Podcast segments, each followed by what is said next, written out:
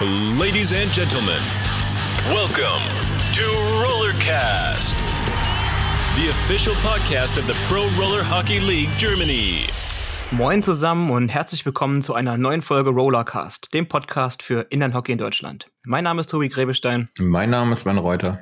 Und heute, Sven, haben wir eine neue Folge mit unserem Marketing-Team. Einmal mit dem Fabio Lukas und mit dem Lukas Feil. Wir haben jetzt nach der Wahl alle Hände voll zu tun und werden die, das Podcast-Projekt in die nächste Generation übergeben. Ja, es war erste Woche rum, war echt unglaublich viel, unglaublich viel Arbeit. Wir haben unglaublich viel Neues dazugelernt, echt ganz gut. Und es ist schön, dass wir Leute haben, die sich an dem Projekt beteiligen wollen. Und deshalb haben wir das äh, freudigerweise an die beiden Herren übergeben. Stellt euch mal kurz vor, Fabio Lukas. Jawohl, danke Sven. Also mein Name ist Fabio Lukas. Ähm, die meisten kennen mich wahrscheinlich schon von den Festtagsgruß-Posts von unserer Pro Roller Hockey League. Ähm, ich bin einer der Vorstandmitglieder und kümmere mich ums Marketing für uns alle. Ja, Servus Jungs. Äh, war ja auch schon in der letzten Folge dabei. Bin äh, Kapitän der Üdesheim Renegades und äh, eigentlich auch seit Tag eins zwar eher im Hintergrund, aber äh, auch immer fleißig mitgeholfen, was, wo es ging und äh, jetzt eben auch hier im Thema Marketing. Super, Jungs. Dann danke für die Vorstellung. Wie gesagt, ab heute neue Generation. Das Wort hat Lukas Pfeil. Viel Spaß, Lukas. Ja, danke. Ähm, ich will gar nicht so viel sagen, weil ich glaube, die, die Leute die haben draußen echt viel in letzter Zeit mitbekommen und äh, deswegen möchte ich eigentlich das Wort direkt wieder an euch zurückgeben.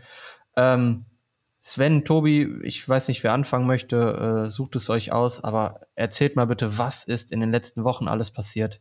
Ja, in den letzten Wochen ist extrem viel passiert. Also wer das mitbekommen hat, ähm, die IHD, Inlandhockey Deutschland, ähm, hat ja auch eine neue ähm, Truppe auf die Beine gestellt mit neuen Gesichtern oder sagen wir mal Gesichter, die in der Szene alt sind, aber in der Funktion neu sind. Und mit denen wurden halt viele Gespräche geführt, ähm, ob man eine Kooperation eingehen kann, ob man eventuell einen kompletten Cut macht. Und dort hatten wir halt von der Pro Roller Hockey League ähm, gewisse Vorstellungen gehabt, weil wir natürlich auch äh, eine enorme Bandbreite an Teams und Zuspruch im Hintergrund haben. Und ähm, ja, haben dann einen Antrag gestellt auf Neuwahlen bei dem Deutschen Rollen-Inline-Verband e.V., beim, beim Drive, wie wir immer so schön sagen. Und haben uns dadurch quasi als offizielle ähm, Sportkommission beworben. Dann gab es dann Neuwahlen. Wir haben eine Liste aufgestellt, haben dann zwei Funktionäre von Inline Hockey Deutschland mit aufgenommen, nämlich dann den ähm, den Marco Albrecht, den ja die meisten kennen, und ähm, den äh, Lars Krautmann aus Berlin, der ja jetzt auch erst recht neu dabei ist. Ja, genau. Und dann gab es dann die Wahl. Wir haben dann diesen Blog aufgestellt, haben dann die gewissen Zuständigkeitsbereiche aufgeteilt und somit haben wir jetzt den Spagat ähm, geschafft zwischen Pro Roller Hockey League als Liga, aber auch zwischen dann der Sportkommission Inland Hockey ähm, unter dem Tribe halt, ne? Genau. Sven, ergänzt du mich noch gerne? Nee, nee, das ist eigentlich schon im Großen und Ganzen genau das, was die letzten Wochen passiert ist. Wir haben jetzt ein neues Team, ein schlagkräftiges Team. Und ich glaube, damit kommen wir auch im Inline-Hockey ein ganzes Stück nach vorne. Wir haben die ganzen Teams der Pro Roller Hockey League und die Teams, die in der IHD gemeldet haben. Und ähm, jetzt müssen wir natürlich ein bisschen schauen, was sind Verbandstätigkeiten, die man machen muss. Da hat der Tobi tatsächlich als erster Vorstand noch ein bisschen mehr Arbeit wie wir alle anderen. Aber es geht darum, festzustellen, wo können wir Fördermittel, wie können wir die Ligenstrukturen und so weiter. Das sind alles Punkte, die wir jetzt, die wir jetzt aufarbeiten. Und dann äh, können wir hoffentlich demnächst irgendwann mal in die Detailplanung gehen für die Saison und dann auch vielleicht irgendwann mal spielen. Also deshalb, es war war eine ereignisreiche Woche und gefühlt ist es auch schon länger wie eine Woche her bei den Telefonaten, die wir die Woche geführt haben. Ähm, aber es ist äh, eine spannende Angelegenheit, muss man ganz klar sagen. Grundsätzlich muss man dazu sagen, dass sich für die Teams eigentlich gar nichts ändern wird, außer dass wir jetzt die Option haben, natürlich auch Nationalmannschaft ähm, und den Bundesligaspielbetrieb mit voranzuführen. Ähm, aber wir werden natürlich jetzt halt eine nachhaltige Struktur aufbauen, wo jedes Team vor Ort in der Region abgeholt wird, mitgenommen wird, werden da sehr gute Strategien erarbeiten. Aber ich würde ganz kurz mal so auf den, auf den Vorstand eingehen. Wer sind wir eigentlich? Aus wem, aus welchen Leuten besteht der? Was sind die Ressorts? Das ist ja ganz interessant. Ähm, fangen wir einfach mal an, wie gesagt, im Bereich Jugend.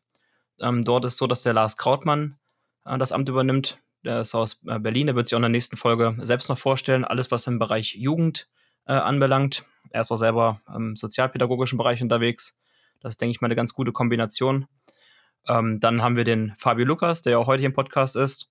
Wir haben das Ressort Marketing aufgetan. Wer wir alle mitbekommen haben, haben wir in der Pro Roller Hockey League natürlich extrem ähm, die Marketing-Trommel äh, gerührt. Und da kann sich jeder vorstellen, bei 70 Mannschaften, beziehungsweise wenn man jetzt nochmal die, ähm, die Teams der Drive-Bundesliga mit dazu rechnet, sind wir jetzt bei 74 Mannschaften. Dann ist noch Sachsen ist noch offen. Das heißt, wir werden wahrscheinlich so um die 80 Teams rauslaufen am Ende. Und ähm, ja, die gesamten Bereiche wie Podcast, wie Websites, wie Social Media Marketing, ähm, aber auch noch Grafikarbeiten, da fällt viel an. Auch die Texte müssen geschrieben werden. Und da haben wir jetzt mittlerweile eine gute Truppe auf die Beine gestellt. Das ist dann alles in dem Ressort Fabio Lukas angesiedelt. Dann haben wir den Benny Lauer mit an Bord, den ja die meisten auch aus der Folge kennen. La Casa de Hockey, genau. Benny mit seiner Auslandserfahrung, der ja fast 20 Jahre in Spanien war, auch eine, eine spanische Trainerlizenz hat, äh, viel um die Welt gekommen ist, der hat das Ressort äh, sportliche Leitung national, international wird sich auch natürlich dann der Nationalmannschaft annehmen und da dann ja, Personalgespräche, sich um die Struktur kümmern und vom Sven als zweiter Vorsitzender natürlich auch dort in dem Bereich mit seiner Erfahrung äh, dann die Unterstützung bekommen. Dann haben wir den Marco Albrecht mit an Bord, der sozusagen der Stellvertreter von dem ersten und zweiten ist und ähm, in dem Bereich Ausbildung sehr stark engagiert ist, weil er das auch beruflich macht. Er hat auch einen, einen Ausbilderschein, er ist Ausbilder der Ausbilder quasi und wird sich eine Strategie überlegen, wie man mehrere Schiedsrichterausbilder ähm, zum Beispiel in den Verband reinbekommt. Also weniger ähm, mit den Leuten vor Ort zu tun haben, also die eigentlichen Schiedsrichter auszubilden, sondern eher ähm, Schiri-Ausbilder ausbilden. Genau. Dann haben wir den Sven dabei, der dann der Stellvertreter ist ähm, im Vorstand und quasi mit mir zusammen im Prinzip, ja, übergreifend verschiedene Ressorts dann koordiniert zusammen. Also wir haben da jetzt keinen festen Aufgabenbereich festgelegt. Genau. Und dann zum Schluss halt meine Wenigkeit, der dann als erster Vorsitzender natürlich auch ähm, Teil des Drive-Präsidiums ist. Und das ist ja das, was die meisten in den letzten Jahren in der Struktur überhaupt nicht verstanden haben. Wie ist das alles aufgebaut? Weil der Drive ist ja sozusagen ein, ein Verband der Verbände, hat mehrere Sportarten mit drinne. Das geht dann vom Speedskaten über Rollkunstlauf, ähm, Inlinehockey, Skaterhockey und so weiter. Ja. Und dort ist man quasi als Kommissionsvorsitzender, das was ich jetzt in dem Fall bin, eigentlich eine Art Abteilungsleiter und damit auch Teil des äh, Drive-Präsidiums, des Gesamtvorstandes. Und wenn es dann um ähm, Entscheidungen geht, was dann den gesamten Verband anbelangt, nimmt man halt dort auch an diesen Vorstandssitzungen im Prinzip teil. So, das kann man dazu sagen. Ja, Tobi, du hast es gerade schon so ein bisschen vorweggenommen. Hol, hol uns mal ab. Also, du hast gesagt, oder Sven hat ja auch gesagt, eure, eure, eure Woche fühlt sich jetzt schon länger an, als es eigentlich ist. Ähm, Hol uns mal ab, wie sieht da jetzt euer Liga-Alltag so aus? Womit beschäftigt ihr euch aktuell? Ähm, was hat für euch so die Top-Prioritäten? Es gibt nicht die Top-Priorität. Es ist im Prinzip sehr, sehr breit aufgestellt. Das sind jetzt gerade ganz viele Themen, die parallel stattfinden. Das ist das, was die Aufgabe so extrem spannend und vielfältig macht. Auf der einen Seite haben wir natürlich jetzt den, den Punkt ähm, des Spielbetriebes, des Breitensport, was ja das absolute Aushängeschild ist und was wichtig ist, dass jetzt sowohl äh, Jugend als auch der, der Breitensport abgeholt wird, was aufgrund von Corona überhaupt nicht ähm, einfach ist gerade. Wir wissen gar nicht, wann können wir starten. Ähm, aufgrund der neuen Bundesnotbremse haben wir natürlich auch die Regularien, die ähm, grenzübergreifend zählen.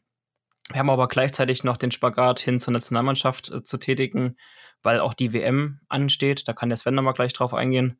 Ähm, die WM soll in Kolumbien sein. Kolumbien zählt ähm, seit kurzem auch als Corona-Mutationsgebiet. Das bedeutet, die Planung ist extrem schwierig, was das angeht. Ja, wir wissen halt gar nicht, ähm, können wir einreisen? Wenn wir einreisen, wird auf jeden Fall bei Einreise eine Quarantäne ähm, äh, verhängt werden und bei Wiedereinreise in Deutschland auch. Also man muss da auf jeden Fall mit ein bis zwei Wochen vor Ort, 14 Tage äh, zu Hause planen, plus die WM. Ich sag mal, roundabout muss man sich für so eine WM als Spieler und auch als Funktionär mindestens mal, mal vier Wochen Urlaub nehmen.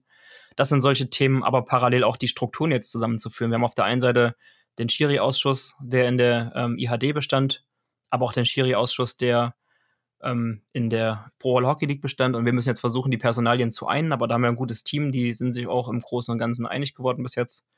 Auch da können wir gleich mal drauf eingehen. Genau, bis hin zu ähm, Finanzierungsmodellen. Also man setzt sich auch sehr stark jetzt mit, mit Geldern auseinander. Was für Fördermöglichkeiten hat man? Der Drive ist halt ein Breiten, äh, ein, ein Spitzensportverband wo man auf ähm, Gelder des Bundesministeriums für Inneres zurückgreifen kann. Und auch da müssen halt dann die Planungen entsprechend angepasst werden. Also das ist mal so grob, im Groben und Ganzen, aber halt auch äh, Zeiterfassungsprogramme, Datenschutz, äh, bestehende Verträge. Also es ist ein Riesenchaos gerade und das versuchen wir jetzt mal ordentlich auf einen Nenner zu bringen. Ja, es ist tatsächlich ähm, unglaublich viel, was der Tobi angeschnitten hat, was wir, was wir zu tun und zu erledigen haben. Ähm, Nationalmannschaft ist ja, wie gesagt, ein, ein, Thema, das jetzt vielleicht mit am dringlichsten ist außerhalb des Spielbetriebs. Können wir dahin, dürfen wir dahin, äh, müssen wir dahin? Das sind alles so Dinge.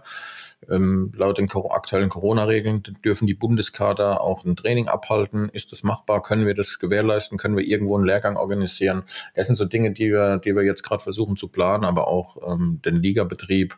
Ähm, wie sieht der Zusammenschluss aus und so weiter. Also das sind so Dinge, die momentan an Fragen aufkommen und wir versuchen das ein bisschen priorisiert abzuarbeiten. Aber es haben, hat sich relativ schnell gezeigt, dass du gar keine so richtige Priorisierung erstellen kannst, weil äh, mal immer wieder was Neues auftaucht. Ja, also du, du, befasst dich mit dem Thema, plötzlich ruft einer an und sagt, hier, guck mal, wir haben noch das, wir haben noch das. Also wie gesagt, Verträge, ähm, Sichten, äh, Regularien äh, durchforsten, äh, BMI-Gelder beantragen, was der Tobi schon gesagt hat. Das ist so ein bisschen, das ist so ein bisschen das, was wir aktuell, was wir aktuell machen. Und wir versuchen das in, in eine Form zu bringen, mit der wir sagen, ähm, das ist jetzt was, was wir abarbeiten. Aber wir können, also ich zumindest, ich weiß nicht, Tobi wahrscheinlich auch nicht, wir könnten jetzt aktuell gar nicht sagen, was unser Top-Prio-Punkt 1 ist. Dann haben wir, glaube ich, gerade aktuell gar nicht so richtig. Tobi, Sven, ihr habt jetzt schon super viele Themen angeschnitten. Äh, ich versuche das irgendwie mal so, so ein bisschen ähm, Schritt für Schritt durchzugehen. Äh, fangen wir an. Ihr habt, ähm, ihr habt das Thema Marketing angesprochen. Ähm, vielleicht, vielleicht Fabio, vielleicht kannst du uns da noch ein bisschen abholen. Wie, wie sieht da der genau, genaue Plan aus? Was habt ihr die nächsten Wochen, Monate, vielleicht auch sogar Jahre vor? Ähm, gib uns da mal einen kleinen Überblick. Ja, klar, gerne. Ähm, also wie der Tobi schon angesprochen hat, wir sind aktuell 70 Teams, ähm, plus die Drive-Teams. Jetzt laufen wir auf die 80 hoch. Ihr, du kannst dir wahrscheinlich vorstellen, wie das in der Höchstphase war. Wir haben zwei bis drei Posts am Tag rausgehauen, aber dazu gehört ja viel mehr, als auf in Instagram auf den Knopf zu drücken. Da müssen Bilder erstellt werden, Texte müssen geschrieben werden und das nimmt schon viel Arbeit und viel Zeit in Anspruch. Und ich glaube, an der Stelle können wir uns alle auch mal bedanken bei unserem gesamten Team, die da die ganze Zeit einfach mitgeholfen haben, die ihre Zeit geopfert haben, um das Ganze groß zu machen.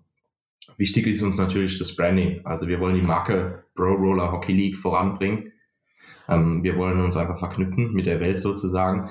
Wir kriegen ständig ähm, ja, Nachrichten von anderen Verbänden weltweit, ich glaube, die letzte, der letzte Verband, der sich gemeldet hat, war Tschechien und das ist dann schon super interessant, wenn man so eine Awareness schafft. Und es zeigt auch, dass wir auf einem richtigen Weg sind. Momentan ist es so, dass wir noch an einer weiteren Webseite arbeiten. Wir haben ja einmal unsere Pro Roller Rock Hockey League Seite und die soll die Seite werden für die Spieler. Wenn ich was wissen will, gehe ich da drauf. Äh, wer ist aktueller Topscorer? Äh, wer hat die meisten Assists? Äh, wie sehen die Spiele aus? Und ähm, alles andere wird auf die Verbandsseite gelegt. Da wird es mal eine extra Seite geben mit einem anderen ja, mit einer anderen Tonalität, mit einem anderen Auftritt, um einfach auch Sponsoren und ähm, ja, offiziellen Anfragen gerecht zu werden. Das sind so die aktuellen Projekte, die wir momentan angehen. Zusätzlich ähm, werden wir immer mehr Teams und das bedeutet auch immer mehr Arbeit. Ähm, wir sind momentan fünf Leute im Marketing-Team ungefähr und es wird immer schwerer, das Ganze zu bewältigen. Und daher der Aufruf an unsere Hockey-Community, wenn jemand Interesse daran hat, sich bei uns aktiv mit einzubringen, wenn jemand Lust hat, Bilder zu erstellen für uns ähm, oder auch mal einen Text zu schreiben, dann kann sich gerne bei mir in Discord melden. Ähm, ich glaube, das wird uns super freuen. Und äh, ja, jeder ist eine Hilfe für uns. Wie gesagt, wir wachsen immer weiter und das Ziel ist ganz klar, ähm, dass wir einen mega Auftritt hinlegen. Wir wollen natürlich ähm, so die Marke aufbauen, wie es in anderen Sportarten der Fall ist. Also wenn man das mal mit Eishockey ver vergleicht, ist im Prinzip ähm, der DEB, die Verbandsseite, wo alles, was Nationalmannschaft, ähm, was die Verbandsarbeit, was auch ähm, Strukturpläne, Ausbildungskonzepte, Jugend, Schiri-Ausbildung, weiß der Geier, was alles, was im Prinzip über den Verband läuft, ist unsere ähm, DEB-Seite, sozusagen die Drive Inline-Hockey-Seite. Also IHD, muss man an der Stelle sagen, wird eingestampft oder ist eingestampft. Und das Ganze wird jetzt ganz offiziell äh, DRIV Inlandhockey heißen in Zukunft, ja, weil das ja eine Abteilung innerhalb des, des Drives ist. Und ähm, die DEL ist dann sozusagen unsere Liga-Seite. dass man das einfach nur mal einen Bezug dazu hat. DEB und DEL wird sozusagen DRIV Innernhockey und PRL. Genauso werden wir das dann räumlich voneinander trennen, aber ähm, ja, in der, in der Sache vereint. Ihr habt schon super viel gesagt, also auch die, auch die Ziele angesprochen und ähm, gerade auch Sven, ach, äh, Tobi, was du gesagt hast, ähm, vielleicht kannst du noch mal ein bisschen darauf ein, eingehen, wie stellt ihr euch die Liga oder Sven, wie stellt ihr euch die Liga vor in den, in den nächsten Monaten und Jahren? Was ist, was ist da euer Ziel? Ähm, wir hatten heute oder gestern Abend hatten wir ja noch die Community gefragt, was, was, was die Leute da beschäftigt. Ähm, und wir haben super oft das Feedback bekommen, dass äh, auch gefragt wird, was wir denn, also wir präsentieren ja aktuell viel die Pro-Teams und wir, wir, wir zeigen den Spitzen, Spitzensport, Nationalmannschaft. Aber man muss ja auch sagen, das betrifft längst nicht alle Spieler und äh, Tobi hat es gerade eben schon abge, äh, ange, angeschnitten. Man möchte den, den Breitensport weiter ausbauen. Also ähm, was, was ist da genau geplant für den, für den Breitensport, für die breite Masse? Ja, also grundsätzlich ist natürlich mal unser Ziel, dass wir mehr Jugendteams reinbekommen. Ja, das ist das primäre Ziel, deshalb machen wir das Ganze. Wir hatten in den letzten Jahren unglaublich wenig Jugendmannschaften im Spielbetrieb das muss man auch ehrlich sein, durch die Pro Roller Hockey League hat sich das nur bedingt geändert. Ja, wir haben ein paar neue Teams dabei, ein paar Jugendmannschaften, die sich jetzt, die sich jetzt uns anschließen, ja. Aber in der, im Verhältnis von den 70 Teams sind die Jugendteams einfach noch viel zu wenig. Ja, wir sind jetzt irgendwie bei 11 oder 12. Und dabei sind schon ein paar, die vor diesem Zusammenschluss in beiden, in beiden Verbänden oder Ligen gemeldet hatten. Also muss unser Ziel ganz klar sein, mehr Jugend aufzubauen. Und das nächste Ziel ist auf jeden Fall, dass wir versuchen, mehr Bundesländer zu aktivieren. Wir hatten früher, ich bin jetzt auch schon ein paar Jahre schon dabei, eigentlich Hessen und ein bisschen Bavü und ab und zu mal so ein bisschen NRW, die DG Rhine Rollers und das war es eigentlich schon. Und dieses, dieses Jahr haben wir jetzt aktuell einen Spielbetrieb in NRW, in Hessen, in Bavü, in äh, Bayern, ja, und hoffentlich in Sachsen. Das ist natürlich schon was, wo wir sagen, das ist ein riesiges Wachstum. Jetzt gibt es aber noch Hamburg und Berlin, die auch eine riesige Inline-Hockey-Community haben. Und das sind so die Punkte, die wir abarbeiten wollen. Wir wollen weiterhin dafür sorgen, dass die Bundesländer aktiv ins Spielen kommen und wir dann natürlich äh, in den Bundesländern dann auch einen Jugendspielbetrieb auf die Beine stellen. Das ist ein bisschen das ist so ein bisschen das, was uns vorantreibt, weil wir, so wie du schon gesagt hast, der Meinung sind, der Spitzensport ist wichtig und gehört dazu. Und das ist ja aktuell die Pro Division oder die Drive Bundesliga. Das sind ja die beiden Gruppen. Aber wenn man das zusammenzählt, sind es acht Mannschaften, ja, von, von 80. Ja, also das heißt, die große Masse äh, ist im Breitensport unterwegs und die müssen wir abholen. Ja, natürlich dürfen wir die Pro Division und die, und die Bundesliga-Gruppe nicht vernachlässigen. Das, sie haben auch äh, ihre Daseinsberechtigung und die vertreten uns ja später auch international. Ähm, aber wir müssen gucken, dass wir von unten ein starkes Fundament aufbauen. Wenn wir ein starkes Fundament aufbauen, dann kommen auch automatisch Teams nach, die nach einem, zwei Jahren vielleicht in einer regionalen Division äh, eine neue Herausforderung suchen. Und so muss eigentlich das System aussehen. Das ist das, was wir uns für die nächste Zeit vorgenommen haben. Und das wird mit Sicherheit ein, ein großes Thema und ein, ein spannendes Thema dazu müssen wir halt das, äh, die Grundlagen schaffen. Das haben wir jetzt mit dem Zusammenschluss gemacht und, und dann gucken wir mal, was wir alles an Maßnahmen noch äh, zeitnah umsetzen können. Wir werden uns halt auch das föderale System ähm, stark zu nutzen machen. Das ist ja das, was die Teams die letzten Jahre nicht so richtig verstanden haben. Wie ist eigentlich diese ganze Struktur im Inlandhockey aufgebaut? Das war immer sehr undurchsichtig. Als Beispiel Hessen. Ja, ich habe jetzt eine neue Mannschaft. Ich habe den hessischen Rollen Inlandhockey oder Inlandverband.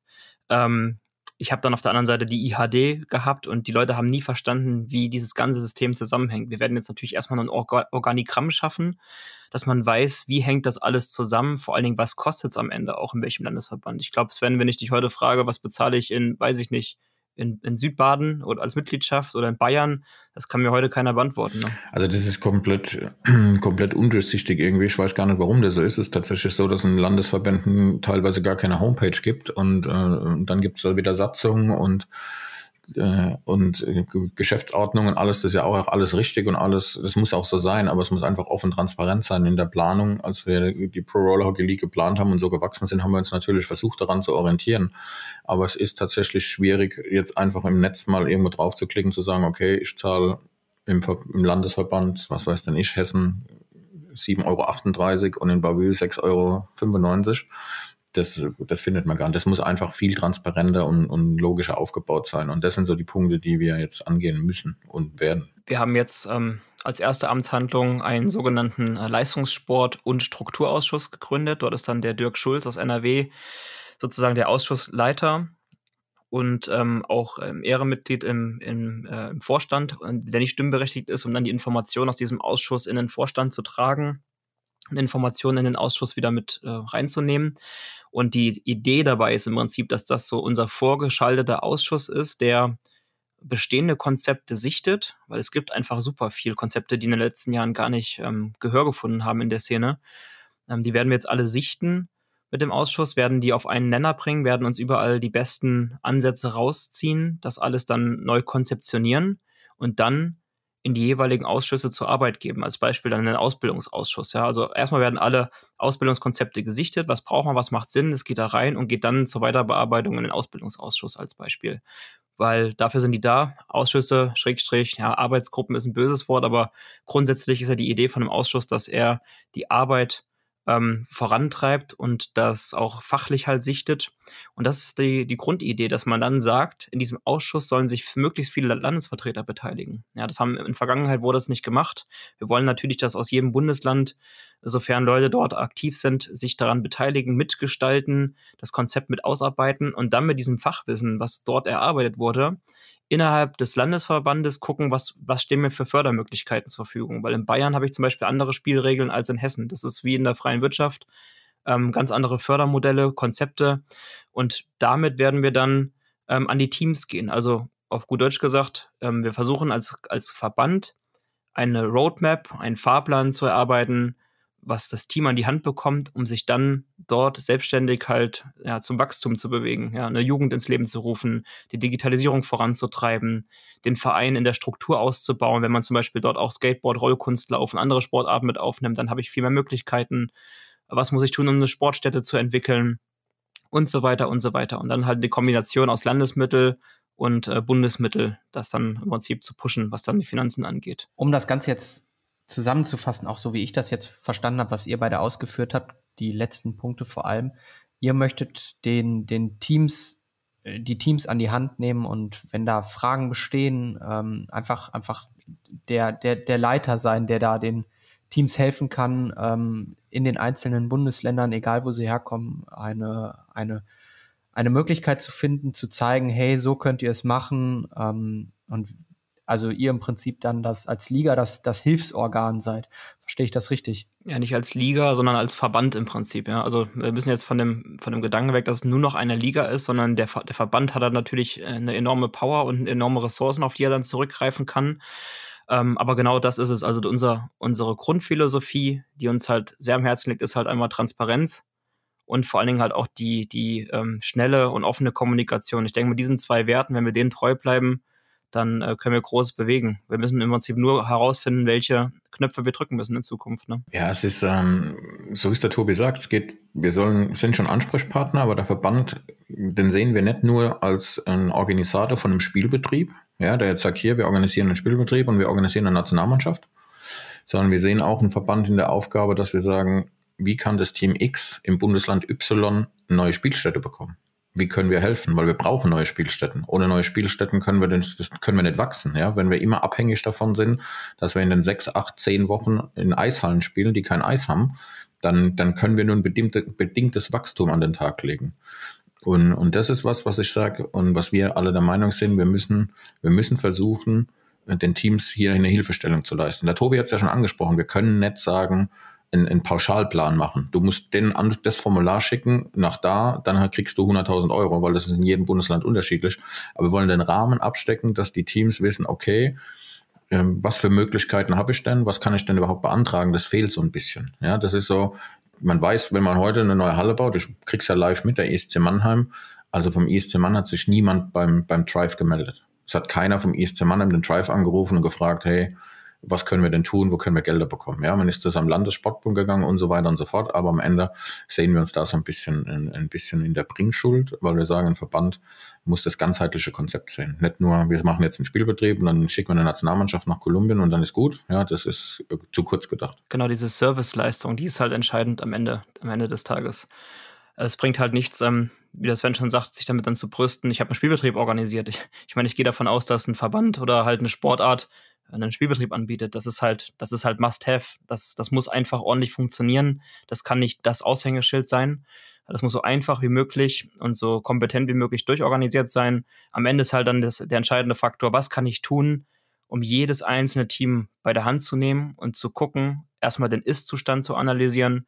Wo befindet sich das Team gerade? In welchem Stand? Ja? Habt ihr eine Jugend? Habt ihr ähm, gutes Marketing. Das ist halt auch entscheidend. Was kann ich vor Ort tun, um meine Marke vor Ort bekannt zu machen, damit sich ähm, Kids von Fußball, Handball und anderen Sportarten vielleicht doch überlegen, mal die Inliner anzuschnallen, das zu testen. Also das heißt, ja, ohne effizientes Marketing vor Ort und ohne die passende Struktur dahinter ähm, kann man halt so viel tun und so viel gute Spielbetriebe anbieten, wie man möchte, weil die Mannschaft wird dann eines Tages wegsterben. Und ich weiß, dass es halt ähm, schwere Arbeit ist. Ich kenne das aus meinem eigenen Verein die Manpower auch dort zu finden. Aber wenn man dann zumindest sagt, es gibt einen ganz klaren Fahrplan, den ich vor Ort anwenden kann, ist die Motivation ähm, deutlich höher mitzumachen und auch das, das Angebot ist deutlich niederschwelliger, einem die Hand zu reichen und zu sagen, lass uns zusammen diesen Verein jetzt voranbringen. Und das ist das, was wir in Zukunft sehr stark fokussieren werden. Tobi, du hast es auf jeden Fall schon angesprochen, gerade mit deinen letzten Worten. Thema Nachwuchs, ähm, Thema an die Hand nehmen. Ähm, du hast auch schon mal über, über Zusammenarbeiten gesprochen. Wie sehen gerade im Bereich Nachwuchs da eure Pläne aus? Ähm, international ist es ja aktuell eine andere Einteilung, ähm, was die Altersstrukturen angeht, als wir sie jetzt in der PRL haben. Werden wir da angepasst? Wie sehen da eure Pläne genauer aus? Erläutert uns das mal. Wir haben ja in einer Folge bereits schon viele Infos dazu offengelegt. Also es gibt natürlich viele Gespräche, unter anderem äh, mit dem Bayerischen Eishockeyverband, was sehr, sehr gut war, ähm, wo wir natürlich auch uns ein bisschen am Eishockey ja nicht orientieren werden, sondern eher ja, die Hand reichen werden und als kleine Schwester zum Eishockey oder als kleiner Bruder zum Eishockey ähm, Konzepte anbieten wollen. Das heißt, ein Eishockeyverein muss sich auch in der heutigen Zeit, äh, wo Klimawandel und Corona auf der Tagesordnung stehen, überlegen, was kann ich tun, damit mein Verein ein äh, Ganzjahresangebot bekommt. Und ich weiß, dass auch der Eishockey sich nicht damit beschäftigen möchte, groß da sich im Inlandhockey einzudenken und die Struktur zu schaffen. Und ich sehe da enorme Synergieeffekte, dass man sagen kann, ähm, ja, Lukas, du bringst jetzt dein Kind, sofern du eins hast, in unseren Verein, meldest es an für zwölf Monate und kannst davon ausgehen, dass zwölf Monate Hockey gespielt wird. Und dass wir so ein bisschen, was Eishockey-Teams angehen, da schon gucken, ähm, die, den Spielbetrieb abzustecken, die Saison abzustecken und auch vor allem die, die Jahrgänge anzupassen. Das ist halt wichtig. Das heißt, es, da haben wir eine U13, U15, U17 und es wäre halt schön, wenn die Kids im gleichen Jahrgang mit ihren Freunden ähm, dann eine Woche Pause machen. Das Eis wird abgetaut. Im optimalen Fall wird ein Steelmat oder ein Joker Floor oder eine andere Marke ausgelegt. Und ich kann nahtlos ähm, im Sommertraining weitermachen. Und gerade die Technik, die wir dort haben mit Marsplates und auch mit diesen extrem guten Böden, ähm, simulier simulieren halt einen Eishockey sehr, sehr stark. Und das, was man früher gesagt hat, deine Lauftechnik wird versaut oder du versaust dir komplett die Technik beim, beim Innenhockey, das ist ja Humbug. Also ich würde das mal behaupten, das wird schon zu 80 Prozent ähm, simuliert. Und vor allen Dingen auch aus meiner Meinung nach, gerade was Antritt angeht, das Training, die Muskulatur für die Beine beim Innenhockey auch deutlich anspruchsvoller als auf dem Eis. Weil natürlich durch die Rollen äh, mit dem Widerstand, das ist alles ein bisschen äh, sagen wir es ist anders. Man kann jetzt nicht sagen, es besser ist, vielleicht falsch, falsch ausgedrückt, aber es ist auf jeden Fall anders und die ba Muskulatur wird weiter trainiert und hilft mir halt dabei, im Winter besser einzusteigen. Das sind halt so kleine, kleine Faktoren. Genau, aber auch beim ähm, Skaterhockey sehe ich halt enorme Synergieeffekte, dass man dort ähm, ein, ein Angebot anbieten kann, ähm, was ähm, zusammen beide Sportarten nach vorne bringt. Ich habe auch schon mit dem haben Ingo Görke ein paar Telefonate gehabt jetzt mit dem, mit dem Chef ähm, vom, von der ISHD. Und ähm, ja, es ist spannend. Also es geht ja los von einem einheitlichen vielleicht Lizenzierungsmodul über die Digitalisierung äh, bis hin zu Ausbildungskonzepten, die man gemeinsam verfolgen kann. Es gibt Skaterhockey-Vereine, jetzt zum Beispiel Oberhausen, die äh, zwei Abteilungen anbieten, weil es einfach Leute gibt, die mit, mit Puck spielen wollen. Und dann ähm, kann ich halt die Leute abholen, die halt nicht mit Ball spielen wollen und habe halt ein Zusatzangebot und binde dann die Person an meinen Verein. Das ist das, was am Ende dann zählt. Und eigentlich muss es dann vollkommen egal sein, ob der einem Ball oder einem Puck hinterherläuft, sondern ich habe mehr Mitglieder für meinen Verein, mehr Finanzen, mehr Struktur, mehr Manpower. Und das ist das, wo die Vereine anfangen müssen, einfach ähm, als Kollektiv zu denken. Tobi hat ja schon viel gesagt. Äh, Nochmal zum, zum internationalen Geschehen. Also ähm, international ist es in der Jugend U18. Wir haben uns in der Pro Roller Hockey League vor dem Zusammenschluss entschieden, äh, auf den Jahrgang, auf die Jahrgänge vom Eishockey einzugehen, was der Tobi ja gerade gesagt hat, weil wir Rückmeldungen von den Trainern bekommen haben, von Mannschaften, die bei uns schon angemeldet hatten im Jahrgang, dass es ihnen recht wäre, wenn die Kinder nicht auseinandergerissen werden. So kann das Kind vom Eis direkt auf die Inlinern wieder zurück ins Eis gehen. Das muss man jetzt mal diskutieren intern, ob das ein, ein Lösungsansatz für die Zukunft sein kann, um das einfach einfacher zu gestalten. Hier als bestes Beispiel der ISC Mannheim, unseren, unseren Jugendchef, der die Jugend trainiert auch gleichzeitig, ist auch gleichzeitig bei den Maddox Mannheim aktiv. Das ist für den natürlich deutlich einfacher, wenn der mit seiner ganzen Truppe später aufs Eis fährt und, und dann wieder zu dem, zum Inline-Hockey kommt, ohne dass er dann zu den drei sagen muss, ah, du kannst jetzt da nicht mitspielen, weil das andere Jahrgang und so weiter und so fort. Der Plan war mal, das haben wir jetzt aktuell noch gar nicht verfolgt, vielleicht auch mal eine U16-Nationalmannschaft ins Leben zu rufen, auch in dem Wissen, dass wir äh, international keine Partien haben, aber einfach um die Kids ein bisschen früher dran zu kommen. Es gibt ein paar Turniere, zu denen man fahren könnte als Auswahl. Und wenn man nur mal ein Auswahltraining macht oder vielleicht ein paar Freundschaftsspiele äh, organisiert gegen eine andere Auswahl, das sind so Dinge, wo wir im Jugendbereich äh, angehen wollen, dass wir die Kids einfach schon ein bisschen früher zusammenziehen, daran ähm, führen, wie eine Nationalmannschaft abläuft und was auf sie zukommt. Das sind so, glaube ich, jetzt mal so die Punkte, die wir gerade in der Jugend auf dem Schirm haben ich glaube, dass wir auf das Thema Nationalmannschaft definitiv nochmal eingehen werden, weil da kam ein, eine riesen Fragenhage äh, aus der Community. Jetzt aber noch eine letzte, sehr, sehr konkrete Frage zum, zum Nachwuchs, die kam, äh, ich glaube, aus Kassel. Habt ihr schon einen Plan, wie die U20-Saison ablaufen soll? Habt ihr da äh, Turniere oder Einzelspiele geplant? Ähm, Gibt es da, gibt's da Spielraum? Holt uns da mal ein bisschen ab, was ihr da habt? Im Grundsatz haben wir es im Turniermodus geplant. Es sind sechs Mannschaften, die sich gemeldet haben und das war im Turniermodus geplant. Ähm, auch ein bisschen wegen Corona, weil natürlich Einzelspiele einen viel längeren Zeitraum zur Verfügung stellen. Der Tobi hilft mir gleich. In meinem, in meinem Kopf müssten alle Mannschaften eine eigene Spielstätte haben. Wir sind hier offen für das, was die Mannschaftsführer und, und Captains wollen. Wenn gewünscht wird, die U20 im Einzelspielmodus zu machen, dann sind wir die Letzten, die da Nein sagen. Aber geplant war eigentlich, dass wir sechs Turniere machen. Jede Mannschaft organisiert ein Turnier. Das ist so die, das ist so die Idee dabei gewesen. Ähm, es gibt dann im, im Turniermodus verschiedene Möglichkeiten. In den letzten Jahren haben wir, oder im letzten Jahr in der Pro Roller League haben wir so ein, zwei Spiele an einem Tag gemacht. Dadurch ähm, spielst du praktisch gegen jede Mannschaft ein Hin- und Rückspiel. Es gibt sechs Turniere und du musst dann fünf Turnieren teilnehmen. Ich glaube, das ist, war der interessanteste Modus. Das haben wir auch in Hessen letztes Jahr gespielt. Äh, du bist also nicht bei jedem Turnier dabei. Das wäre jetzt, was wir anbieten würden. Aber wie gesagt, wenn die, die Mehrheit der Mannschaften auf uns zukommt und sagt in dem Meeting, ähm, lass uns bitte Hin- und Rückspiel Einzelspiele machen, dann sind wir die Letzten, die da Nein sagen. Das würde uns natürlich gefallen, das muss man ganz klar sagen. Das Ziel muss sein, dass wir so viele wie möglich Einzelspiele haben. Ja, weil im Einzelspielmodus einfach volle Distanz gespielt wird. Das ist ein Wettkampf am ähnlichsten und da bereiten sich die, Leute, die, die Spieler einfach am besten auch auf internationale Einsätze vor. Das ist ganz klar das Ziel. Aber wir müssen halt gucken, ist immer eine Kostenfrage. Du musst dann, du musst dann äh, nach, äh, für ein Spiel irgendwo hinfahren und äh, musst zur Heimspielstätte fünf oder sechs Mal zur Verfügung stellen. Brauchst, auch wenn wir ein anderes System bei den Zeitnehmern haben, brauchst Zeitnehmer. Das muss man klären, aber das Ziel ist natürlich für die Zukunft zu sagen, wir spielen die U20 im Einzelmodus. Bevor wir jetzt ähm zum Thema äh, Partnerschaften nochmal kommen und äh, Fabio gleich nochmal fragen. Eine letzte Sache äh, zum Spielbetrieb. Ein, ein ganz großer Unterschied, den, den die PRL damals gemacht hatte zur, zur IHD, ist, ist diese Divisionsstruktur. Tobi, bleiben wir in dieser Divisionsstruktur, wie wir sie jetzt haben, mit den Regionaldivisionen, mit der Starter Division und mit der Pro Division? Bleibt das auch jetzt nach Zusammenschluss oder sind da Änderungen geplant? Haben wir da gegebenenfalls sogar Vorgaben vom, vom, vom DOSB? Ich bin mir jetzt nicht sicher, wer da die Vorgaben macht. Ähm, müssen wir da auf irgendwas achten oder können sich, kann man sich darauf einstellen, dass das so bleibt? Also dort haben wir ähm, freie Hand im Prinzip. Also die Idee ist schon, ist ja witzig, du sprichst den Spielbetrieb an und im gleichen Moment äh, rabbelt meine Smartwatch hier und äh, sportliche Leitung national, Benny Lauer will anrufen. Rufen wir gleich mal zurück. Ähm, also grundsätzlich ist so, wir wollen die Marke PRL und auch diese Divisionsstruktur aufrechterhalten. Es wird sich für die Teams nichts ändern. Das haben wir eingeführt, das bleibt bestehen. Es gibt ein ganz kleines Detail, aber das soll die Teams am Ende wirklich nicht stören, ähm, aufgrund dieses föderalen Systems. Also dass im Prinzip der, die ähm, Kommission der IV Inlandhockey aus den ganzen ähm, Landesverbänden ja im Prinzip besteht, ja, müssen wir halt die Spielerinnen und Spieler ähm, auch im jeweiligen Landesverband melden. In Hessen ist das halt ganz komfortabel.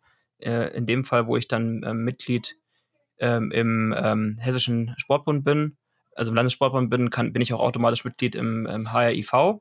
Aber in anderen Divisionen ist das, oder in anderen Landesdivisionen ähm, ist das nicht der Fall. Und da müssen wir jetzt einfach in Zukunft gucken, ähm, wie werden wir das dann darstellen? Machen wir dann da eine automatische Meldung? Äh, machen wir eine, eine Sammelmeldung? Aber das ist wirklich eine kleine Formalie. Das ist am Ende ein Klick, ja, um dann die Spieler zu übertragen. Das soll jetzt die Teams erstmal äh, nicht verrückt machen, ja. Ähm, wie gesagt, in den meisten Landesverbänden, in, in Bavü ist es, glaube ich, so, da sind die auch gemeldet in, äh, im jeweiligen Landesverband. Äh, in Bayern weiß ich es jetzt gerade gar nicht, aber das ist am Ende wirklich nur ein, ein kleines äh, i-Tüpfelchen, eine kleine Formalie, die wir da klären müssen. Die Idee wird nach wie vor sein, man bezahlt einen Preis und man spielt. Ähm, man muss halt mittelfristig überlegen, einfach ähm, aufgrund der, der Struktur der Gegebenheiten, ob man eventuell ähm, noch ein, ein Upgrade, eine, eine, eine Einzellizenz pro Person, eine, eine kleine Abgabe einführt. Aber das sind so, so Details, das muss man in Zukunft besprechen. Das wird nicht ähm, die Mannschaft in den finanziellen Ruinen reißen. Auf der anderen Seite werden wir nämlich parallel auch die Strafen abbauen. Das ist das, was ganz entscheidend ist. Ähm, du wirst in Zukunft halt nicht mehr ähm, mit so exorbitanten Strafbeträgen abgestraft, wenn du dich an irgendwelche Sachen nicht hältst. Wir wollen da schon, wir setzen da an auf das, ähm, ja, auf den Wille der Teams und, an, und haben einen, Glaube an unsere Konzepte, dass das automatisch vorangehen wird. Ja. Um das mal so kurz und knapp zu beantworten. Ja, vielen Dank. Ich möchte noch einmal äh, auf Fabio zurückkommen, äh, weil auch das ist eine, ist eine Frage, die aus der, aus, aus der Community kam. Haben wir haben wir noch oder habt ihr noch was in der Hinterhand, was zum Thema Partnerschaften, worauf wir uns freuen können? Äh, kommt da noch ein fetter Knall? Natürlich, also wir sind ständig dran, ähm, Verträge abzuschließen, beziehungsweise uns dahin zu arbeiten, dass wir mit den besten Leuten zusammenarbeiten können, mit den besten Unternehmen. Wir haben mehrere Gespräche aktuell am Laufen mit mehreren Partnern. Ich glaube, ähm, was ich vielleicht sagen kann, ist, äh, das ASS-Team ähm, bekommen wir als Mobilitä Mobilitätspartner und da haben wir dann die Möglichkeit als, oder da haben unsere Athleten die Möglichkeit, sich für weniger Geld ein Auto zu leasen. Ähm, super schöne Autos. Ich glaube, wir können da vielleicht im Nachgang auch mal den Link online stellen, damit man da nochmal nachgucken kann, was es da überhaupt alles gibt. Äh, da können wir schon, also da können vor allem die Athleten einen richtigen Mehrwert rausgewinnen. Zudem müssen wir noch sagen, wir sind ja jetzt mit den Drive sozusagen oder mit der ehemaligen EHD verschmolzen. Und die haben natürlich auch ihre Partner. Ähm, die haben Graf, die haben den Hockeyshop Marco Forster. Und da müssen wir einfach gucken, wie wir das alles integrieren, wie wir das zusammenführen, wie wir da die besten Angebote für die ganze Liga rausholen. Das, müsst, das ist jetzt das nächste, was ansteht in Richtung Partnerschaften. Ich denke, der Sven kann da vielleicht das ein oder andere nochmal zu sagen. Ja, du hast eigentlich im Großen und Ganzen alles gesagt. Es ist äh, so, dass wir immer im Thema Partnerschaften interessiert sind und, und dran sind. Also ASS-Team ist mit Sicherheit ein, ein, großer Partner, mit dem wir aktiv zusammenarbeiten wollen. Hier hast du die Möglichkeit, ein Auto für zwölf Monate ja, zu leasen in einem, oder eine Kurzzeitmiete oder wie man es nennen möchte. Da ist alles drin, kommt tatsächlich nur noch Sprit dazu. Für zwölf Monate gibst du das Auto zurück, so subventionierte Fahrzeuge die den Sportlern je nach verschiedenen Kategorien zur Verfügung stehen, weil da jemand Interesse hat. Wir werden dann auf jeden Fall, der Fabio wird auf jeden Fall einen schönen, mit seinem Team einen schönen äh, Pressetext dazu machen und dann könnte Leute auf uns zukommen. Und sonst, ähm, ja, wir suchen, wir suchen immer nach Partnerschaften und jetzt haben wir natürlich mit den Anzahl an Teams eine Größe erreicht, die ähm, die interessant ist für den einen oder anderen. Ja, der Sven hat es gerade auch schon mal angeschnitten. Ähm, Stichwort Pressetext. Also ähm, das ist für die ganze Community, sobald eine neue Partnerschaft entstanden ist, das Erste, was wir machen, ist das natürlich euch allen mitzuteilen, weil das unheimlich wichtig ist, dass ihr da sofort Bescheid wisst. Ähm, weil nur so haben wir alle was davon. Also da brauchen sich unsere, braucht sich unsere Inlandhockey-Gemeinde keine Gedanken zu machen, da sind wir auf einem super Weg. Ja, dann haben äh, wir auf jeden Fall was, worauf wir uns freuen können. Äh Gerade ASS freue ich mich sehr drüber, bin, bin da ja selber Kunde. Jetzt habe ich noch eine, eine, eine Community oder einen Community-Fragenblock, bevor wir äh, zu einem ganz, ganz fetten Block kommen, der, der noch gefragt wurde, mit dem ich dann das Ganze auch irgendwie abschließen möchte. Erstmal noch äh, kurz reinschieben, das Thema Regeln. Ähm, ich habe hm, verschiedene Nachrichten bekommen, dass das Regelbuch, wie es wie es ak aktuell ist, etwas uneindeutig ist. Ähm, wie wollt ihr damit umgehen? Sind hier, umgehen? Sind hier Änderungen geplant? Ähm, und vor allem, das, das war auch, auch gerade in, aufgrund der, der verschiedenen Strukturen, die wir haben, auf den, aufgrund der verschiedenen Leistungslevel, wie ist der Umgang mit Spielern geplant, die in, in mehreren Divisionen beziehungsweise Teams vertreten sind? Ich meine, wir befinden uns hier ja doch auf einem Weg, wo es, wo es immer offizieller wird und wo wir da klare Regeln fassen sollten. Habt ihr da schon Ideen, Konzepte, die die ihr uns vorstellen könnt? Wir werden natürlich die, die Spielbetriebe, wie wir sie ins Leben gerufen haben. Ja, du willst jetzt darauf ähm, hinaus, dass wir eine Starter-Division haben, eine regionale Division und eine, eine Bundesliga, also die Pro-Division. Und ähm, die Idee soll schon sein, dass wir das weiterlaufen lassen, wie es bisher geplant war. Also die Idee ist, dass Leute, die in einer Di Division gemeldet sind, immer nach oben spielen können. Ähm, das heißt aber schon, der, der Hauptanteil der Spiele ähm, die, die Stammmannschaft muss in der unteren Division sein. Das betrifft ja auch nur wenige Spieler. Ich, wenn ich mal von mir selber mal spreche, ich bin in meinem Stammverein Gießen gemeldet, spiele in der Region Hessen, in der Division Hessen und habe halt eine zweite Lizenz ähm, bei den Kaufung Hornets und äh, spiele dann punktuell ähm, in der Pro Division halt mit. Aber der Hauptanteil meiner Spiele liegt halt ganz klar ähm, in Hessen. Das ist mein Hauptverein, wo ich als A gemeldet bin, sozusagen.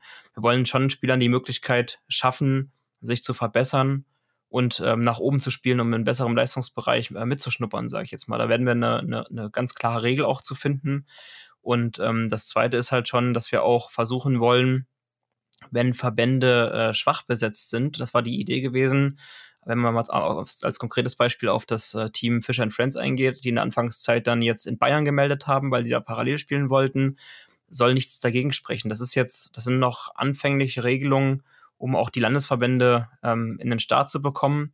Aber wir werden das halt auch in der neuen Durchführungsbestimmung halt dann entsprechend regeln. Ja, da wird es dann so einen Passus geben, ähm, wenn halt weniger als, ich sag mal, vier Teams jetzt in einer Landesdivision verfügbar sind, dann kann ich halt das Team in einer zweiten Division melden oder beziehungsweise zwei Divisionen zusammenführen. Es soll wegen mir aber auch nichts dagegen sprechen, dass halt einer mit einer Zweitlizenz in, in zum Beispiel Baden-Württemberg und Hessen spielt für, für zwei Teams. Äh, interessant wird halt dann ähm, am Ende, wenn es halt ins Finale geht. Halt. Da müssen wir dann gucken, wie wir die Regularien festlegen. Aber das kann man, denke ich mal, auch mit vielleicht Anzahl von, von Spielen begrenzen. Äh, in anderen Sportarten wird das so gemacht, dass man zum Beispiel drei Spiele für ein Team gemacht hat und muss sich ab dem vierten Spiel dann entscheiden, für was man in Zukunft spielen wird. Aber das sind Sachen, da werden wir noch drauf eingehen. Was das Regelwerk angeht, Sven, hilf mir, was haben wir da für, für Änderungen? Ja, gut, im Regelwerk ist es so, das sind so ein paar Kleinigkeiten, die, die wir genauer benennen müssen. Wir haben jetzt gerade ein Team, ähm, die Jungs in Dachau haben sich einen neuen Boden gekauft und die haben das Regelwerk tatsächlich auseinandergenommen und dabei festgestellt, dass es nicht so ganz eindeutig ist, wie die Linien gezeichnet werden müssen. Also da gibt's so von bis und das ist natürlich immer so ein bisschen, ja, wo muss der Bullypunkt hin und die hätten das gern super genau gemacht. Und der Thomas, ähm, äh, vielen Dank dafür, hat uns da echt äh, drauf hingewiesen. Also da müssen wir nochmal rangehen. Da müssen wir auf jeden Fall nochmal rangehen, da müssen wir noch drüber gucken.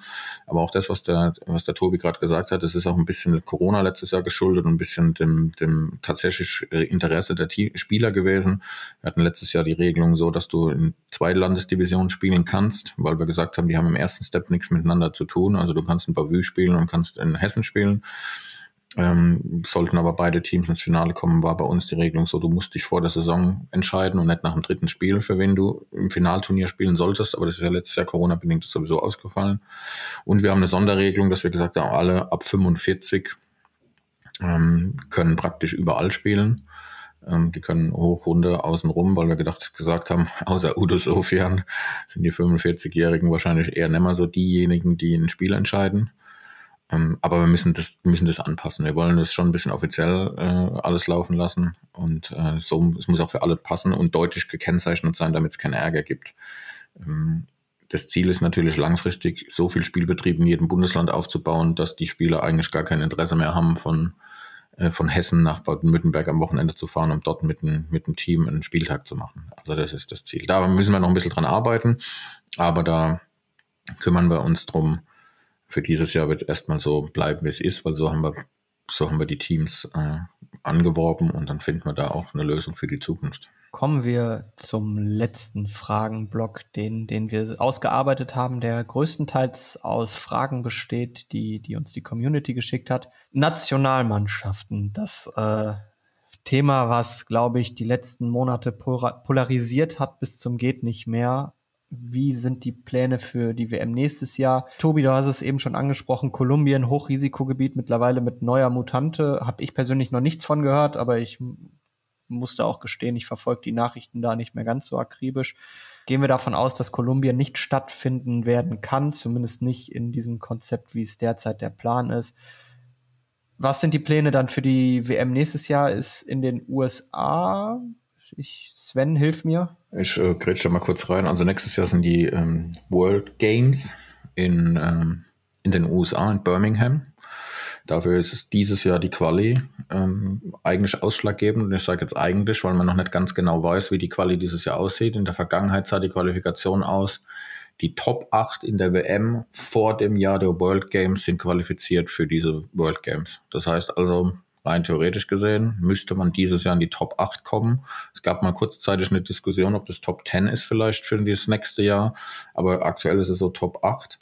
Ähm, das heißt, Deutschland müsste da hinfahren und müsste unter die Top 8 kommen. Ähm, jetzt äh, ist natürlich Corona für alle gleich gut, schlecht. Ähm, dahingehend gibt's Ideen, das ist aber nicht offiziell, das wird gestreut, die Gerüchteküche sagt es, dass man so wie im Fußball so eine drei- oder fünf Jahreswertung machen möchte, um einfach ein Top-8-Team, das vielleicht wegen Corona nicht kommen kann, nicht zu bestrafen dann wäre das für uns relativ schnell erledigt. Ja, also drei oder fünf Jahreswertung. Wir waren noch nicht unter den Top Ten die letzten Jahre. Also kann ich mich nicht dran erinnern.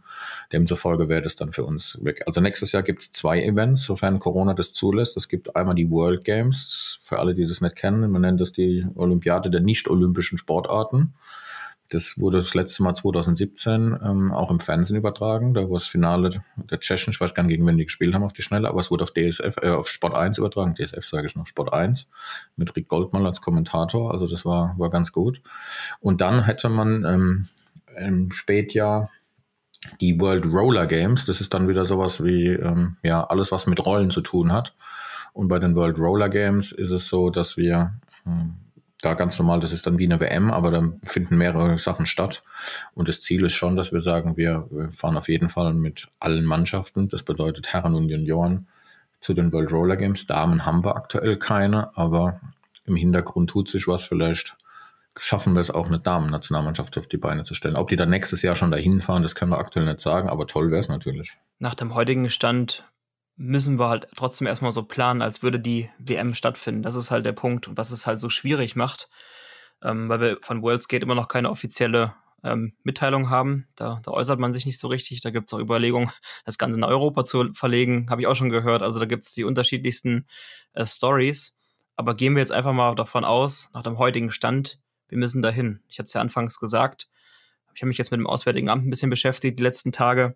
Da ist halt ganz klar geregelt, dass ähm, Corona ein äh, Mutationsgebiet ist und bei Wiedereinreisen nach Deutschland musst du auf jeden Fall 14 Tage in Quarantäne. Wie die Regularien vor Ort sind, weiß ich nicht. Ich habe aber schon gehört, dass das genau der gleiche Fall ist. Also gehen wir auch mal von 14 Tagen aus. Und dann musst du noch ähm, die Woche WM einplanen. Dann ist halt, ja, sind fünf Wochen Urlaub weg. Das muss halt jeder mit seinem Arbeitgeber oder wenn er selbstständig ist, entsprechend halt dann äh, alles äh, klären und ähm, ja, macht es nicht einfach. Und hinzu kommt halt dann die Problematik, was auch dann Jugendteams angeht. Da haben wir jetzt vor kurzem drüber gesprochen. Also ja, der, es findet statt, ja, aber ob man das Ganze eventuell von vornherein absagt, das muss halt alles besprochen werden. Es ist halt unverantwortlich, wenn du halt mit einem mit einem U18-Team darüber fliegst. Einer ist gegebenenfalls dann äh, 17 oder 16, fängt sich vielleicht Corona ein, ist dann in Quarantäne. Ähm, da musst du Betreuer abstellen, die dann da drüben bleiben und so weiter. Das ist ein Horrorszenario. Also ich halte das persönlich natürlich für nicht vertretbar. Bei den Herren ähm, kann sich das äh, jeder selber halt äh, ausmalen und für sich entscheiden. Aber auch da müssen wir einfach gucken, was die, was jetzt die nächsten Wochen ähm, bringen. Da kommt ja auch noch die Problematik hinzu, dass die Sportler auch geimpft sein müssen. Das heißt, wir müssen gucken, dass wir dann, jetzt in Hessen ist seit ein paar Tagen die Priorisierungsgruppe 3 veröffentlicht worden, wo du dann als Einzelhändler zum Beispiel oder halt auch als Einsatzabteilung der Freiwilligen Feuerwehr dich registrieren kannst. Dort muss man dann versuchen, dann die Sportler mit reinzubekommen, dass die auch eine Impfung vorher erhalten ähm, und so weiter und so weiter. Dann, ja, was dann halt Verträge angeht, beziehungsweise Hotelbuchungen, äh, Flugbuchungen, da will sich jetzt keiner aus dem Fenster lehnen aktuell und irgendwas nur anklicken. weil es einfach relativ schnell zu einer finanziellen Katastrophe führen kann. Da müssen wir einfach mal gucken, was ansteht. Aber nichtsdestotrotz, Sven, du hast mit Benny auch schon jetzt gesprochen ähm, was auch Lehrgänge angeht. Wir wollen natürlich versuchen, dem Nationaltrainer da unter die Arme zu greifen, ähm, Lehrgänge mit zu planen, Standorte auszusuchen, mit, mit verschiedenen Betreibern der Halle zu sprechen. Ja, wir sind da dran. Also man hat ja in Corona-Zeiten den Luxus, dass Bundeskader trotzdem trainieren dürfen. Das hatten wir ja vorhin schon mal kurz angesprochen. Und hier sind wir in Gesprächen mit verschiedenen Standorten, wo wir sagen, ist der Hallenbetreiber bereit, uns äh, die Halle zur Verfügung zu stellen? Wie läuft das mit Testpflicht vor Ort ab? Wie ist es mit Hotelbuchung? Ähm, das sind alles so Sachen, wo ich sage, das klären wir gerade im Hintergrund, um einfach zu schauen, wir gehen davon aus, Stand heute müssen wir da jetzt mal hin nach Kolumbien und es findet auch statt. Äh, und dann müssen wir natürlich dem Nationaltrainer die bestmögliche Vorbereitung zur Verfügung stellen. Und das, da, da sind wir gerade dran. Der Benny ist ja da ist ja da äh, als Organisator und als Chef des Ganzen eng mit uns zusammen. Äh, und ich denke, da finden wir auch eine ganz gute Lösung. Ja, da sind wir, sind wir schon an was Guten dran. Mehr, sobald wir definitiv wissen, was Sache ist. Du hast es gerade angesprochen, äh, Personalentscheidung, äh, Nationaltrainer. Ich verstehe, dass es alles noch sehr frisch ist, aber auch das war, war eine Frage, die, die kam, die aufkam. Ähm, wie sieht denn der Plan für die verschiedenen Nationalmannschaften aus? Gibt es da schon Personalentscheidungen? Ja, da bin ich jetzt natürlich gerade dran, äh, Verträge zu sichten. Äh, soweit mir das bekannt ist, ähm, wurde zum Beispiel jetzt der, ähm, der Chris äh, Fies ja als Interimstrainer eingesetzt letztes Jahr. Da gibt es bestehende Verträge. Wir haben gesagt, wir, wir respektieren bestehende Verträge von, von unserer Seite aus, also von Seiten der Kommission aus und ähm, haben da schon auch Gespräche geführt. Ähm, und in Zukunft, ja, also wenn man mal grundsätzlich davon ausgeht, und also übrigens Marco Albrecht, klar, als, als B-Trainer-Lizenz ähm, für die Jugendnationalmannschaft, das ist das, was jetzt der aktuelle Stand äh, 2021 ist. Und ja, wenn man da grundsätzlich von ausgeht, klar, auch da werden wir in Zukunft das föderale System ähm, pushen. Also jetzt, ohne jetzt die Personalien in Frage zu stellen, sondern der grundsätzliche Gedanke in Zukunft wird einfach auch sein, ähm, einfach die Inline-Hockey-Welt äh, mit einzubinden. Ja, in den letzten Jahren klar, man kann nicht alles schlecht reden. Es ist auch natürlich aufgrund der Personaldichte ähm, geschuldet gewesen, dass halt dann relativ schnell Positionen vergeben wurden, was auch vollkommen okay ist. Und in Zukunft haben wir halt jetzt schon äh, auch Anträge äh, von Landesvertretern bekommen, wo natürlich auch die Erwartungshaltung jetzt der ganzen Nation hoch ist, weil es viele Kandidaten gibt mit entsprechenden B-Lizenzen, A-Lizenzen und so weiter, ähm, die sich melden und da wird es dann entsprechend auch dann, was Personal angeht, offene Bewerbungsverfahren geben. Das ist halt der, der Grundgedanke. Und ähm, ja, grundsätzlich halt auch das, das gleiche Verfahren, ähm, was die Sichtung der Nationalmannschaft angeht. Also wir müssen ja hin zum System, die Nation einzubinden und nicht äh, danach zu gehen, wer hat den größten Geldbeutel, wer hat Zeit. Das hat dann so ein bisschen ja, zynisch ausgedrückt den Charme von so einer A-Klasse, äh, A-Klasse ähm, Fußballmannschaft, ja, hast du Zeit am Wochenende, hast du Geld, fahr mit.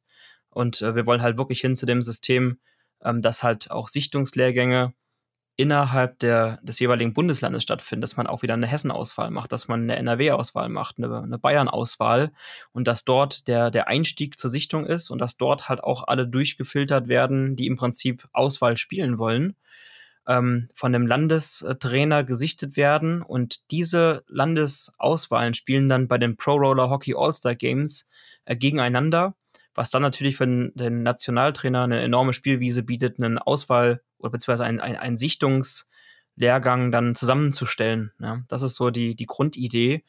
Und es hat natürlich auch den finanziellen Charme, dass man dann Landesdivisionen auch über Landesgelder fördern kann, halt, also Landesauswahlen über Landesgelder fördern kann. Und da ist dann, wie gesagt, der, der Leistungssport- und Strukturausschuss gefragt. Wenn einer weiß, wo es Geld gibt, dann ist das, denke ich, Dirk Schulz. Ähm, und der wird uns da dann unter die Arme greifen und dieses Konzept ähm, ja sehr stark vorantreiben. Tobi, ich, ich habe das Gefühl, du, du, du hast meine Fragen schon alle gelesen. ähm, du bist schon drauf eingegangen. Ähm, die, die, die Finanzierung der Mannschaften bisher, du hast es gesagt, war es eigentlich immer so ein bisschen Pay-to-Play. Wer, wer es sich leisten kann, fährt, fliegt, äh, läuft mit. Ähm, wie plant ihr das bei den künftigen WMs? Werden die Kader bezuschusst äh, oder soll es möglicherweise sogar für bestimmte Kader die, die Möglichkeit geben, dass das komplett übernommen wird? Ähm, und welchen, welchen Zeitraum strebt, strebt ihr da an, dass wir da irgendwie den, den Leuten was Konkreteres mit auf den Weg geben können? Ich versuche dieses komplexe Thema mal so einfach wie möglich darzustellen. Also grundsätzlich ist unsere Anlaufstelle für den Verband, wenn ich vom Verband rede, rede ich vom DRIV Inlandhockey als Kommission, also innerhalb des Drives, äh, ist das Bundesministerium für Inneres, ist halt der Ansprechpartner Nummer eins, wo man Fördergelder für den Leistungssport, und da muss man ganz klar unterscheiden, man kann es nicht erwarten, dass man Fördergelder für den gesamten Ligaspielbetrieb bekommt, sondern es geht hier im deutschen Rollen-Inline-Verband darum, Nationalmannschaften, also den Leistungssport bis ans Limit zu pushen. Und der, der Grundwunsch und der Grundgedanke dieses Fördermodells, worauf wir zugreifen können, ist, dass man die bestmögliche Nationalmannschaft ins internationale Rennen zu, schickt, äh, zu schicken, ähm, Punkte zu holen, Medaillen zu holen, um dann wiederum internationale Fördergelder zu bekommen. Das ist ja der Grund, warum der ganze Spaß am Ende gefördert wird. Und da gibt's halt auch erfreuliche Nachrichten. Ähm, wenn man mal jetzt das so grob sich anschaut, kann man sagen, dass für jeden Euro, den man aus der eigenen Kasse investiert, ungefähr 6,50 Euro ähm, zurückbekommt. Und so gibt es verschiedene Blöcke, wo man sich sowohl ähm, einmal das Honorar der Trainer zusammenbaut, aber auch ähm, dann die, ähm, zum Beispiel die Nationalmannschaftslehrgänge halt auch dann ähm, unterstützen kann, mit Übernachtung, mit Anfahrt und so weiter. Und es wird auf jeden Fall ja nicht zu einer Komplettentlastung führen in der Anfangszeit, aber wir werden schon sehr, sehr nah an den Punkt kommen, wo man wirklich für einen symbolischen Obolus äh, sich an der Nationalmannschaft beteiligen muss. Also wir werden es ja, nicht schaffen, die komplett zu finanzieren, aber es sieht sehr, sehr gut aus, dass wir in Zukunft auch wirklich Leute mitnehmen können, die gut sind und die sich das halt in der Vergangenheit nicht leisten konnten.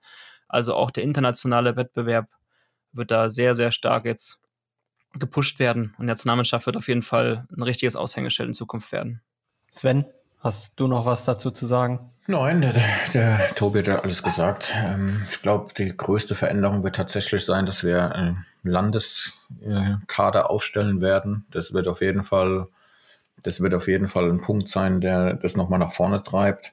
Äh, mit aktuell sechs Bundesländern im Spielbetrieb hätten wir tatsächlich sechs äh, Landesdivisionen, die zu diesem All-Star-Game kommen und da gegeneinander spielen. Wenn wir jetzt mal davon ausgehen, dass jeder äh, Landestrainer sechs plus zwei aufstellt, dann haben wir hier 72, 72 Spieler und zwölf Torhüter, aus denen man wählen kann, plus noch den einen oder anderen, den wir im Ausland äh, als Deutschen haben, dann hat der Nationaltrainer natürlich ein riesiges Reservoir an Spielern, auf die er zurückgreifen kann. Und das wird, wird der Nationalmannschaft nochmal einen riesigen Push geben. Und finanziell natürlich sind wir dran, mit Sponsoren zu sprechen, mit Partnern zu sprechen, die uns unterstützen. Und klar ist unser primäres Ziel, dass die Nationalmannschaft umsonst ist. Das muss ein Ziel sein. Äh, die Spieler müssen zur Nationalmannschaft kommen ähm, und müssen einfach praktisch nur noch, nur noch in Anführungszeichen ihren Urlaub mitbringen.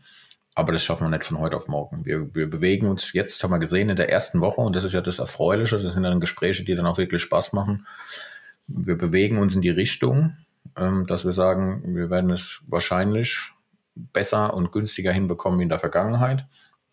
Aber ein bisschen Geduld noch und dann können wir vielleicht auch irgendwann mal sagen, jetzt ist die Nationalmannschaft kostenlos. Ja, jetzt musst du dir wirklich bei deinem Arbeitgeber einfach äh, 14 Tage Urlaub nehmen mit Anreise und Abreise und was weiß ich und keine Corona-Mutation irgendwo herrscht, dann geht es ja auch.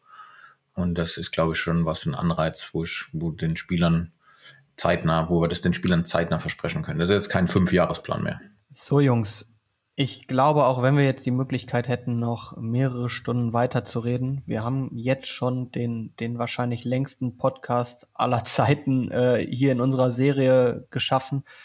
Ich äh, würde gerne von euch noch ein, ein Abschlussplädoyer hören, bevor wir uns dann in den wohlverdienten Sonntagnachmittag verabschieden können.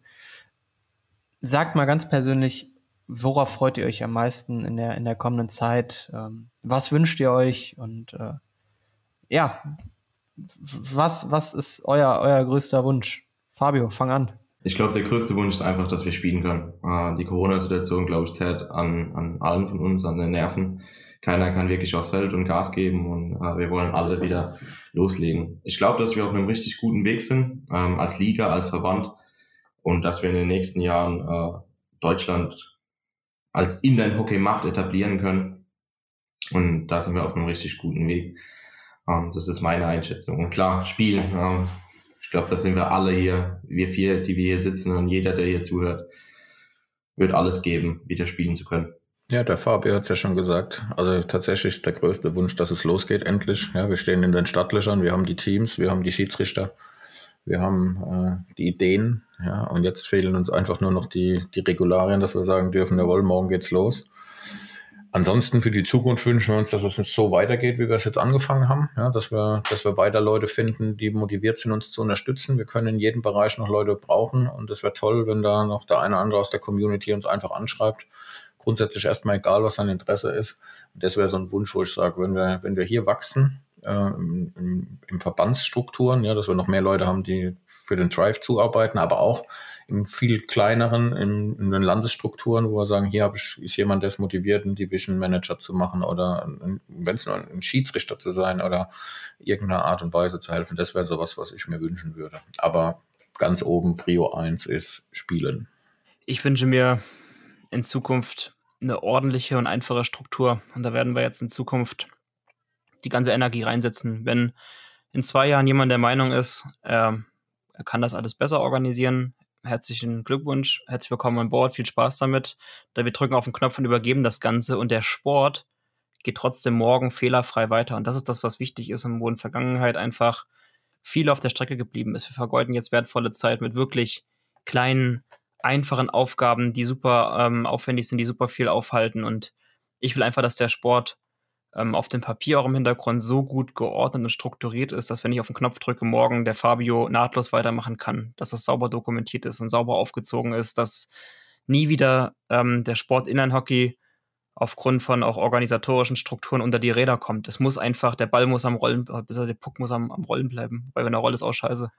Aber ihr wisst, was ich meine. Es muss einfach weitergehen und ähm, ich will einfach, wenn ich alt und grau bin, im Schaukelstuhl sitzen und will Inlandhockey im Fernsehen gucken und sehen, wie Deutschland international alles wegrasiert. Und wenn ich dann nachmittags noch meinen Spaziergang mache, will ich dann gucken, wie auf jedem Dorf am liebsten Inlandhockey gespielt wird, weil die Struktur bis zu den Kids in das kleinste Dorf so geil ausgebaut ist, dass jeder einfach diesen Sport machen will. Ich glaube, äh, das war ein, ich muss mir erstmal eine Träne wegdrücken. ich glaube, das war ein äh, sehr, sehr gutes. Das Wort zum Sonntag. ja, wirklich, Amen. Äh, ein sehr, sehr gutes Schlusswort. Ähm, ich möchte mich bei euch allen drei bedanken. Tobi, Sven, äh, Fabio, bei euch auch für die Arbeit die und die Zeit, die ihr jetzt investiert. Ich glaube, da spreche ich auch viele für die Community. Wir haben es mitbekommen, in, in, letzter Zeit gab es, glaube ich, äh, eine Euphorie wie seit langem nicht mehr, ähm, seit jetzt der letzten Woche.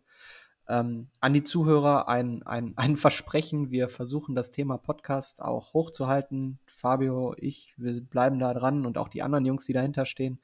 Ähm, versuchen jetzt alle zwei Wochen einen, einen, Podcast auf die Beine zu bringen und auch schon die Ankündigung für die nächste Woche. Der Rest des Vorstandes kommt auch noch. Marco Albrecht, äh, Chris, äh, Marco Albrecht, ja, äh, Lars, äh, packt die Headsets aus, packt die Mikros aus. Äh, ihr seid dann auch bald dran. Und ähm, dann verabschiede ich mich jetzt mit den Worten und wünsche euch allen noch ein schönes Wochenende und bis zum nächsten Mal. Thanks for tuning in to another episode of Rollercast. Be sure to subscribe on your favorite podcasting platform so you never miss an episode. We'll see you next time.